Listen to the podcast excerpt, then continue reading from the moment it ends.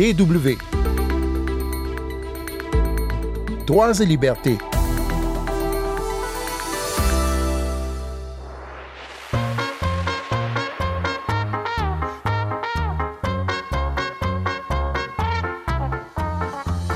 Dans un monde bien fait, on aurait pu croire qu'en 2023, l'Amérique latine serait particulièrement vigilante envers la démocratie. Pourquoi cette année? Eh bien Parce que cela a fait 50 ans, le 11 septembre, qu'Augusto Pinochet a pris le pouvoir par la force au Chili et renversé le président Salvador Allende. En Argentine, la démocratie n'est revenue qu'il y a 40 ans, dans les années 80, après une dictature qui a fait des dizaines de milliers de victimes. Et pourtant, dans ces deux pays, l'extrême droite retrouve en ce moment de la vigueur. Ces mêmes partis qui relativisent la violence du terrorisme d'État sous les dictatures passées. Au Chili, les admirateurs de Pinochet sont de plus en plus nombreux. En Argentine, c'est le candidat de la droite dure qui était le favori de la présidentielle de dimanche dernier, alors qu'il a insulté les communistes et contesté le nombre de victimes de la dictature. Comment expliquer que des Chiliens et des Argentins puissent devenir quasi nostalgiques de dictature?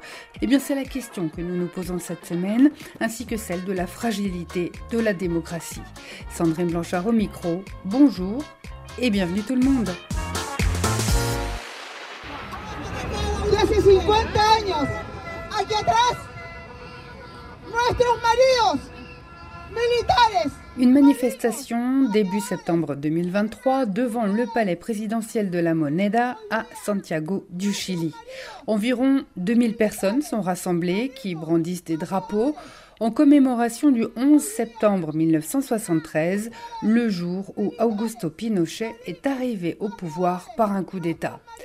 Pour ces manifestants, le 11 septembre 73, c'est un jour de libération, une date joyeuse, une sorte de jour de gloire qui serait arrivé, comme dirait l'autre.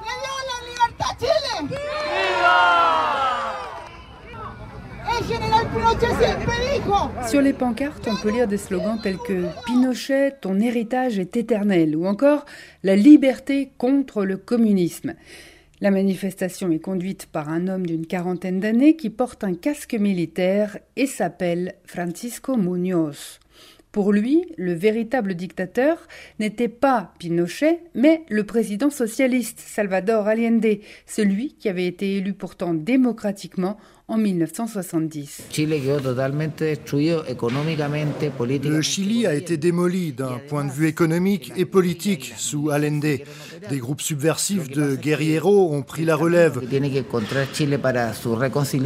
Si on veut la réconciliation, il faut qu'on comprenne qu'il n'y a pas qu'un seul point de vue. On ne peut pas dire qu'il n'y a eu des tueries que d'un seul côté. C'était la guerre ici.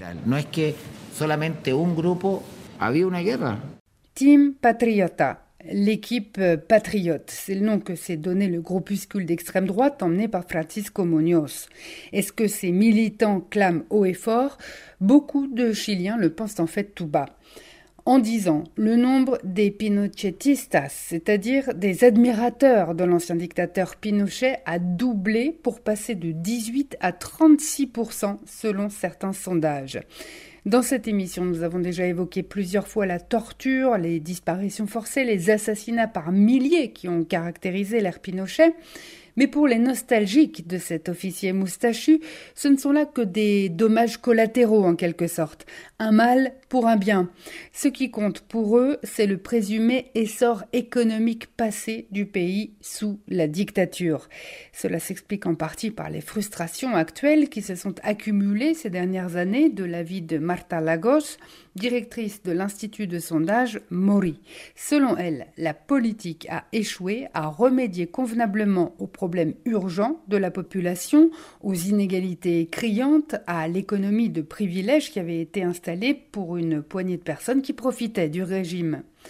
Le président de gauche, Gabriel Boric, qui avait un temps incarné l'espoir d'un changement et avait inscrit la défense des droits humains tout en haut de son programme, ce président-là a déçu beaucoup de Chiliens, après plusieurs scandales et des affaires de détournement qui ont entaché son gouvernement.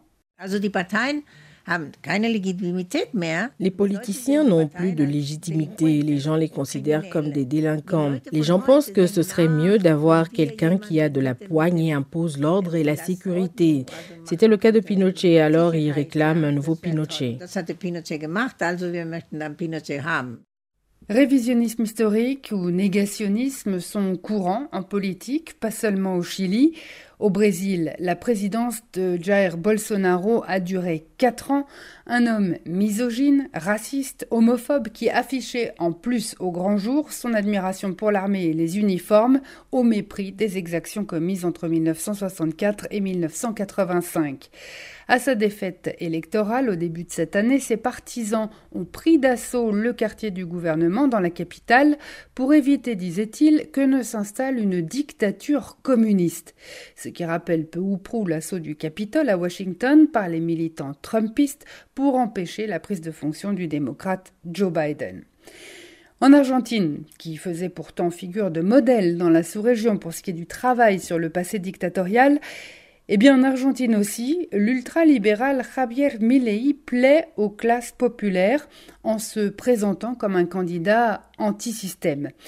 Celle qui sera sa vice-présidente si Javier Milei est bel et bien élu à la tête du pays, sa vice-présidente potentielle donc est ouvertement révisionniste et elle remet en question la politique de mémoire qui a été mise en place dans le pays. Pablo Stefanoni, sociologue. La alternativa. En Argentine, l'ultralibéral Javier Milei incarne une alternative, une nouvelle droite qui émerge et prend racine dans la frustration générale due à la situation économique. Cela nuit au gouvernement qui a toujours fait des droits humains son cheval de bataille. Je pense que c'est donc un mélange. Et ce négationnisme de Milei, tout comme son déni des changements climatiques, ne sont que des moyens pour lui de construire un front de droite. Une différence à noter toutefois, contrairement à l'Argentine, ni le Brésil ni le Chili n'ont connu de véritable césure à la fin de leur dictature. Au Chili, c'est toujours la constitution de 1980 qui est en vigueur, celle dirigée sous Pinochet et qui devait garantir aux élites de l'époque de garder le pouvoir. On se souvient des manifestations organisées en 2019 au Chili pour réclamer l'abrogation de cette constitution. Mais le projet de nouveau contrat social a été retoqué il y a un an, en octobre 2022, par référendum. Et qui menait alors la campagne pour le nom? Francisco Muñoz. Eh, Nous avons une grande influence sur les réseaux sociaux, peut-être pas encore assez importante pour gagner les élections, mais au moins pour faire obstacle à tout ce qui serait une trahison à notre patrie.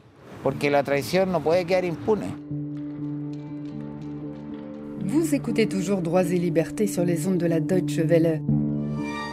Nous allons maintenant parler démocratie. Elle a été inventée en Europe, elle suppose des élections libres par vote secret, que l'État ne fasse usage de sa violence légitime que pour garantir les acquis et libertés des citoyens et citoyennes, égaux en droit.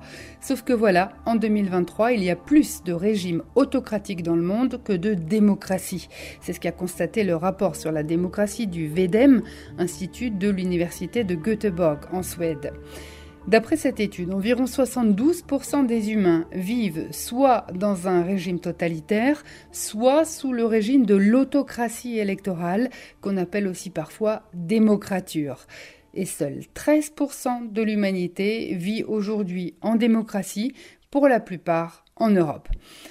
Mais ici aussi, en Europe, la démocratie est en train de vivre des changements qui préoccupent de nombreux chercheurs. Martin Lundstedt, politologue et co-auteur du rapport VEDEM sur la démocratie. Certains des revirements les plus spectaculaires, ce que nous appelons autocratisation, ont été observés en Europe aussi, notamment en Pologne et en Hongrie. La Grèce est un autre cas récent et préoccupant, bien que la démocratie n'y ait pas encore été dégradée de façon aussi spectaculaire. On sait maintenant bien expliquer comment la démocratie peut s'effriter En général, cela vient des partis d'extrême droite qui sont parfois ouvertement hostiles à la démocratie. Par exemple, ils s'attaquent souvent à certains aspects de la liberté des médias et de la liberté d'association où ils veulent saper le partage des pouvoirs entre l'exécutif, le Parlement et les tribunaux. Maria Skora, sociologue et économiste à l'Institut de politique européenne à Berlin, explique en quoi la Pologne et la Hongrie préoccupent particulièrement les autres pays de l'Union européenne en ce moment.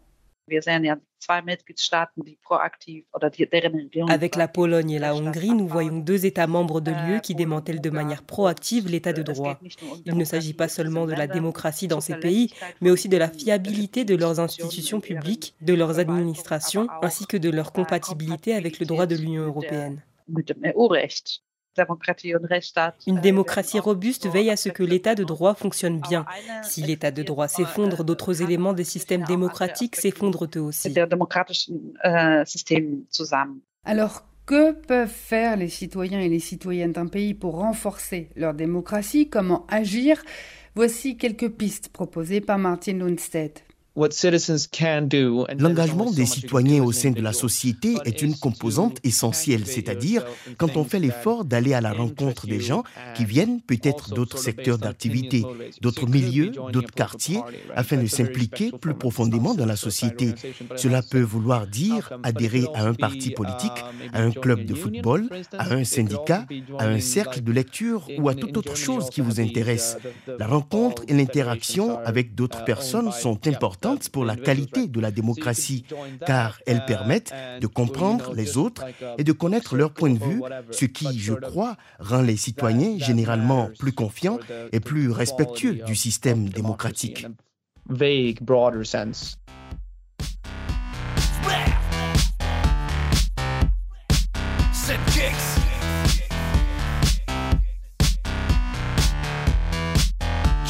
C'est la fin de ce magazine. Merci beaucoup à Anna Herberg, Kira Schart et Peter Hille pour réécouter, partager cette émission ou y réagir. Vous pouvez vous rendre sur notre site internet dw.com français ou vous abonner sur une plateforme de podcast de votre choix. Rendez-vous la semaine prochaine et d'ici là, ne lâchez rien.